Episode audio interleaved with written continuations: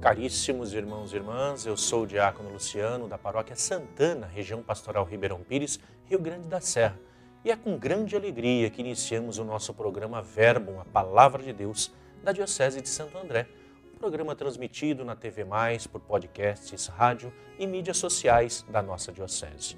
Hoje, sábado, dia 2 de abril, vivendo a espiritualidade da quarta semana da Quaresma, ouviremos o Evangelho de São João no capítulo 7, versículo 40 a 53. Naquele tempo, ao ouvirem as palavras de Jesus, algumas pessoas da multidão diziam: Este é verdadeiramente o profeta. Outros diziam: Ele é o Messias. Mas alguns objetavam: Porventura o Messias virá da Galileia? Não diz a Escritura que o Messias será da descendência de Davi e virá de Belém, povoado de onde era Davi? Assim houve divisão no meio do povo por causa de Jesus. Alguns queriam prendê-lo, mas ninguém pôs a mão nele.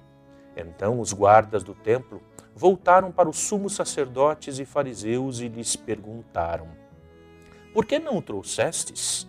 Os guardas responderam: Ninguém jamais falou como este homem. Então os fariseus disseram-lhe: também vós vos deixastes enganar?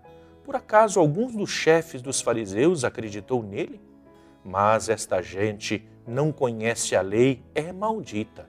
E Nicodemos, porém, um dos fariseus, aquele que se tinha encontrado com Jesus anteriormente, disse: Será que a nossa lei julga alguém antes de ouvir e saber o que ele fez? Eles responderam: também tu és Galileu, porventura? Vai estudar e verás que da Galileia não surge profeta. E cada um voltou para a sua casa.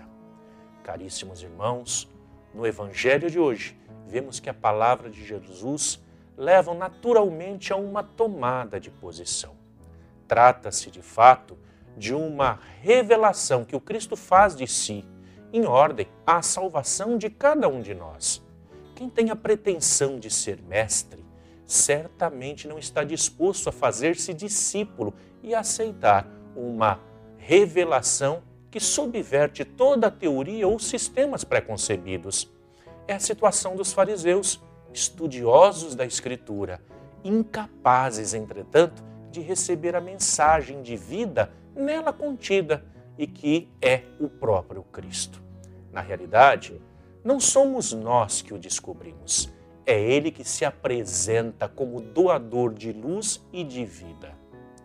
As circunções que surgem na diversidade de opiniões a respeito do Cristo não se resolvem se não houver, da parte de todos, sincero e profundo desejo de esclarecimento, o que raramente se dá pois cada um costuma querer que prevaleça a sua própria opinião.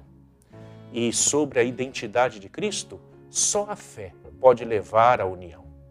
Que possamos, cada um de nós, cada vez mais, nos esvaziarmos de nós mesmos para permitirmos sermos preenchidos pelo Cristo.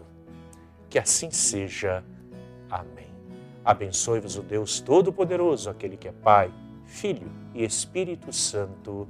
Amém.